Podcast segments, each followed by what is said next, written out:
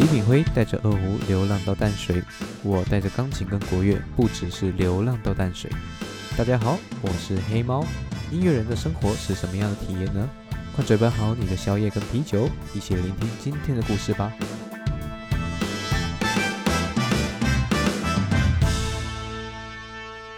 哎，各位年后快乐啊！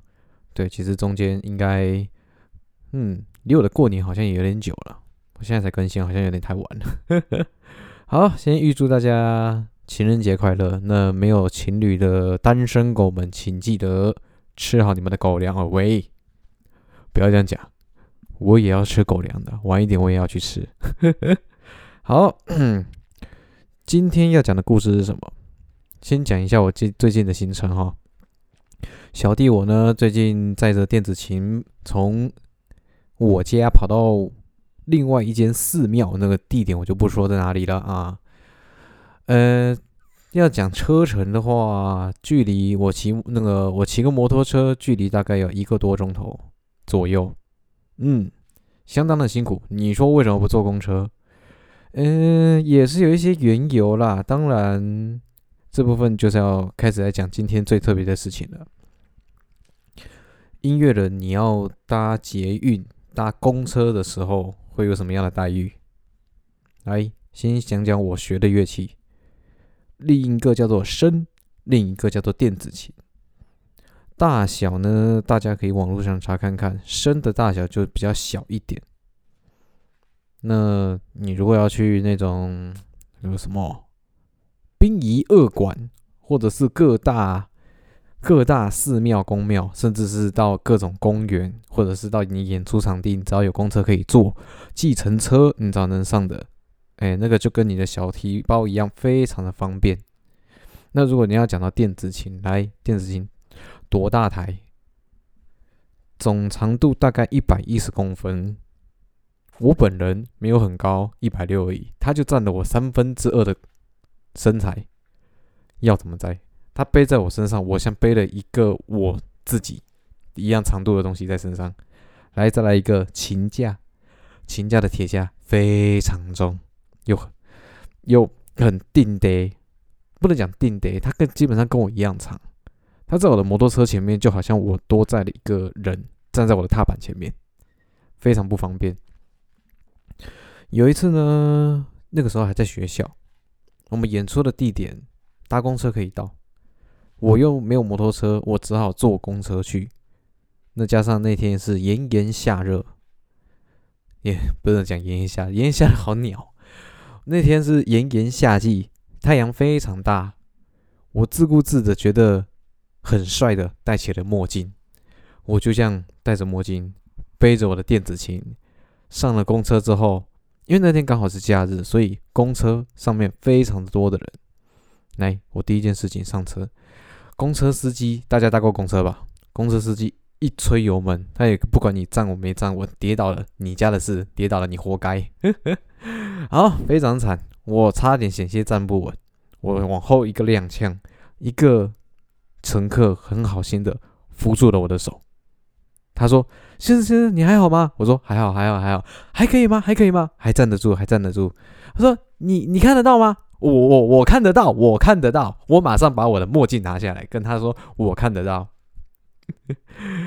这个感觉非常的似曾相识，好像你只要是街头艺人的，你其你绝大部分你会看到，要不然就是他看不到，或者是走路不便这一种，所以常常会有一些要怎么讲，会有一些刻板印象。但是不得不讲，台湾人其实还蛮有温度的。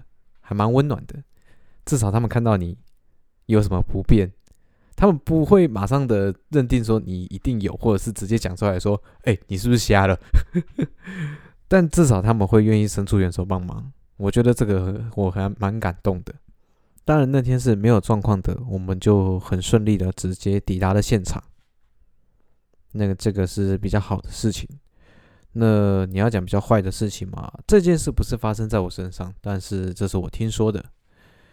我一般来讲，你身为音乐人，你出去演出的时候，对对，这我刚刚讲过了，你要搭很远的车，除非有人接送，不然你的乐器其实讲真的，你不知道该往哪里摆。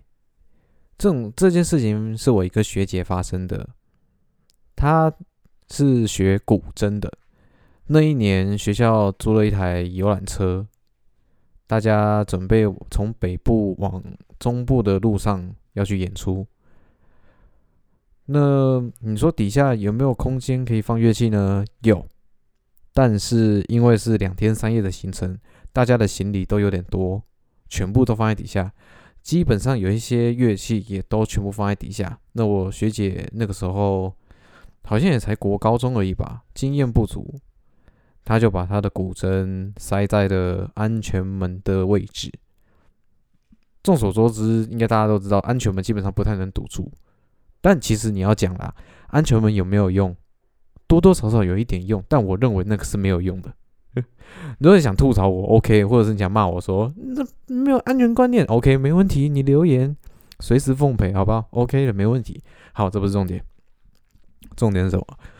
车辆行驶之间都没什么问题。大家也知道，安全门就关关就紧闭着，就关住了，本来就没什么问题。但是不知道为什么好死不死，那天安全门突然一个秀抖，被螺丝弄松了嘛？被呃不是。被杰克弄松了吗？对，我说的是松了，多松？他整个门打开来了，然后我学姐的古筝就这样跳车了。没错，可想而知，大家知道古筝发生什么事吗？它碎了，碎光了，遍地都是。我的古筝呢，已化为尘土。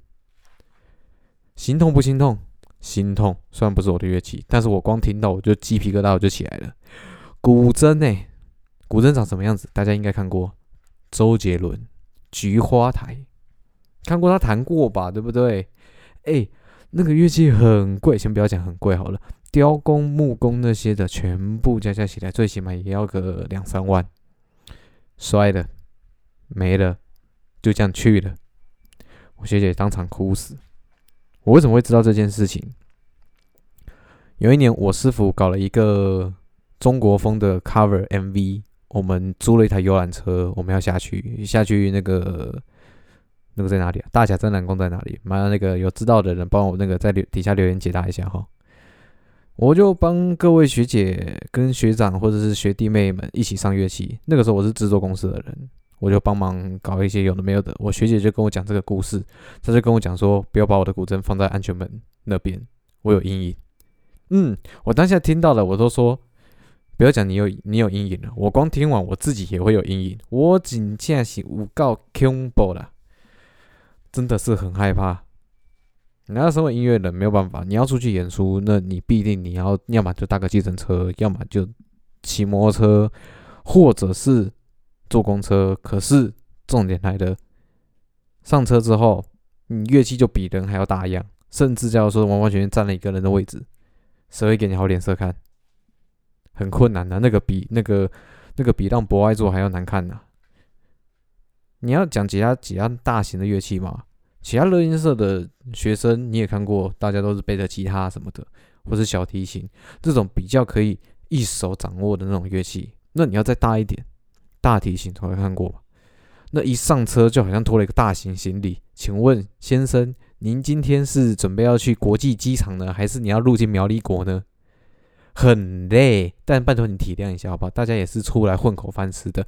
他没有车搭，又要搭计程车，再来一个台湾的对于演出人员非常的不友善。对我刚说的不友善，台湾人很友善，但台湾企业家非常不友善，甚至到恶劣的程度。你们给那一点毛钱，然后又不愿意给车马费，我就是演个出，你要那个么，又舍不得给那点钱。有了，好了，你舍得啦，但是你完完完全全就是发的都是女生。又不是男生，好女生就算了，大家给的车马费又少又贵啊！我你要去的演出地方又远，然后又没有车可以到。我去那边拉了几几分的钟，几分钟的曲子，你跟我讲说哦很简单啊，还是怎么样的？靠背啊，林北学了十年，你才有办法说你丢什么歌，我才可以演什么歌，好不好？妈个笑诶嘞，有点尊重好吗？哈，乐器的专车也是。啊，很多车看到只要有比较难载的乐器，你这个我你这个我不敢在，对不起，我台语不好。对啊，你这个我不敢在，嗯，下面的不敢在，我钱付给你，跟我讲不敢在，无啊，哎，派去啊，我不能负责啦，这个没有办法啦，很难过，你知道吗？真的是，身为音乐人哦，真觉得你要么就买一辆车，要么就不要接案子啊。可是怎么可能？第一个买车。你光你养的活你自己就已经很困难了，你还要买车。然后第二个，你不接案子，笑哎啊！你要那你要怎么样养养活你自己？就问你们，你要怎么养活你自己？如果你在座只要有在听的音乐人，我不管你是大样的小样大样还是小样的乐器，我相信你的乐器都已经在驾驶途中曾经遭受过各种不一样的重击，不要讲重击啦。撞击、轻伤那些都好，甚至在做捷运的时候，有人不小心撞到你，或者是踢到你的乐器，干嘞嘞，那个那个台语要怎么讲？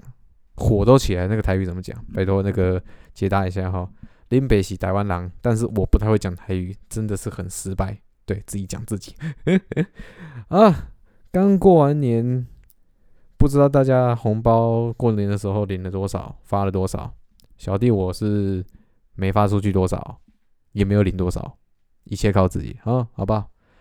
啊，现在是二月，今天是情人节。那今天诶，我的时间好像都是晚上哈，有些也不知道是各位收听的时间为何，但我定的都是晚上九点。所以九点过后回家的各位，如果被闪瞎了，不要难过，把眼泪擦干，好好的吃一顿饭，然后好好的洗个澡。躺在床上，然后把这一天过了，明天就会是情人节的前一天，不不，就是情人节过后的第一天，你也可以再哭一次哦。好不好笑？对，讲着讲着我都要哭了。好，今天是周一，希望大家上班不要太难过哈。那我们今天就到这边就好。那我们下礼拜四，不对，我们这周四。再见喽，好，拜拜。